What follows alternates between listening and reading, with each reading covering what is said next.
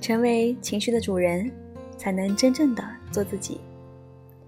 你们好，我是小爱。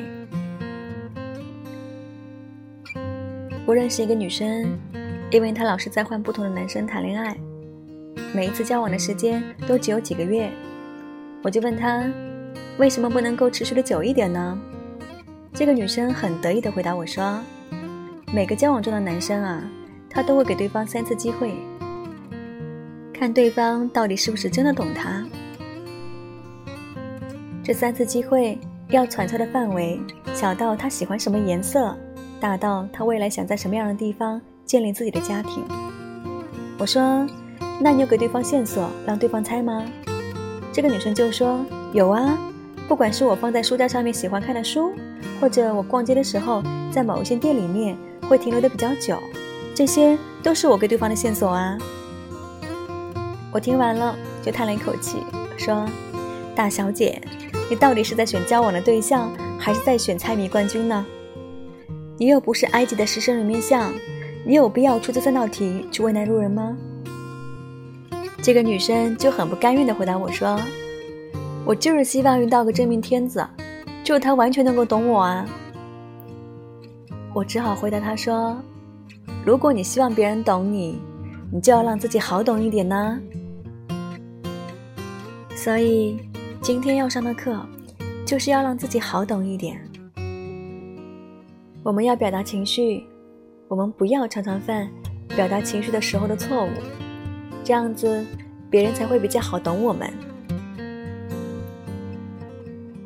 表达情绪时最容易发生的第一种失误是给别人贴标签。回想一下，你上一次对别人的抱怨有没有用过这一类的字眼呢？比方说，你老是这个样子，你永远都不懂我，或者。我们喜欢讲对方，你就是这种人，你就是不负责任，你就是知道吃。这种表达方式，也许说出口的时候觉得很过瘾，可是实际上是过度放大了你的情绪。我们花了不少的力气，好不容易摸索清楚了情绪的模样。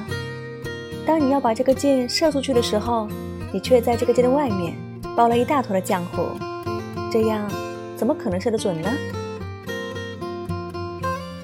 我在想，是不是因为从小受教育的过程当中呢，我们已经习惯了被别人贴上标签。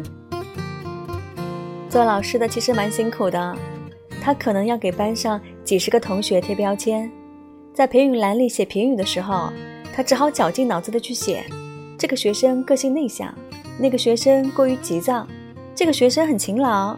那个学生太要强了，等等。小时候看到老师这样给自己评语，也许心中隐约就真的相信了自己是这样子的人。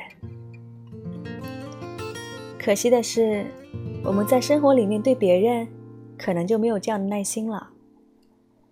对方用放大的字眼讲我们，我们就很容易用放大的字眼回敬对方。这样一来一往，本来可以沟通的情绪。只好宣告失败了，所以避开情绪表达的第一种失误是避免使用放大的字眼。情绪表达的第二种失误是我们很喜欢把自己的情绪责任推荐给别人，把责任推荐给别人，在我们心里面会比较少有罪恶感。可是情绪的表达上面，如果我们习惯了把责任推给对方，我们就会无法负担起做自己情绪的主人。像古装戏里的坏蛋，有的时候他要虐待他们家的仆人，动不动就会骂，说：“你是不是皮又在痒了？你是不是非要逼我揍你一顿？”我想那个被揍的仆人心里面真的觉得很委屈。我哪里有皮痒？是你自己非要揍我的啊。一样的道理，爸爸妈妈有的时候心情不好。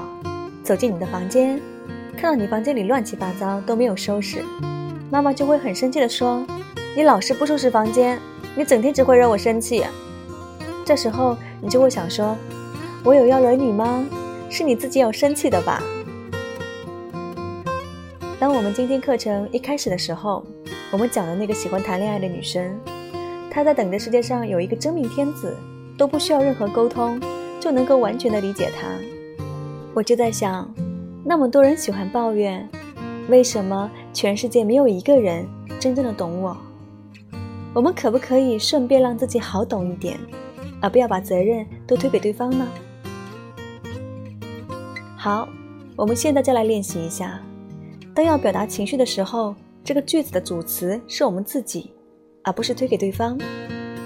如果你不是以情绪为耻，如果你不是怀抱的罪恶感，就应该要勇敢的把自己当成是情绪表达的主词。表达情绪的第三种应该避免的失误，就是要爽朗的、明快的表达自己的需求。情绪表达时候，我们有时候不好意思说，有时候说出来会得罪别人，我们只好拐弯抹角的表达我们的情绪。有时候这是不得已的，可是的确会造成混乱。可能你的朋友做错了事情，踩到了你的地雷，你当下其实很生气。朋友对你说对不起，可是你回答说对不起有什么用？这时候朋友就必须要去猜测，所以你要的是什么呢？是更隆重的道歉吗？还是我们两个必须从此绝交，不再做朋友呢？在事情发生的当下，可能是真的太生气了，连自己想要什么都搞不清楚。可是，给自己一个稍微冷静的机会之后，应应该就能够表达出来你需要的是什么。否则，你就等于是在押宝，你押的是对方到底猜不猜得中你的心意。可是，他就已经得罪你了，表示他第一次就不太懂你了。你还期望他第二次更懂你？你不是在故意让自己更加生气吗？其实一直以来，我自己也有这方面的问题。我很难明确的表达我的情绪需求，可是渐渐的，我找到了一个方法。我表达我的情绪需求：不想见某个人就不要见，不想去某个场合就不要去。可是，在说明理由的时候。不要用那么伤害别人的理由，而是用比较和缓的、比较能够被大家所接受的理由，才不会给自己惹麻烦。表达情绪的时候，勇敢的提出诉求是一个很难练习，可是很值得去练习的功课。今天这堂情商课，我们练习的就是情绪表达的时候，避开这三种常见的失误。我们不要用情绪性的字眼。不要滥用放大的字眼，我们也不要把情绪责任推给对方，以及不要让别人去猜测我们模糊的情绪诉求。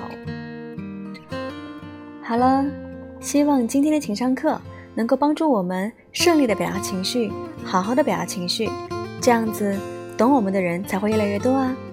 我们下期见喽。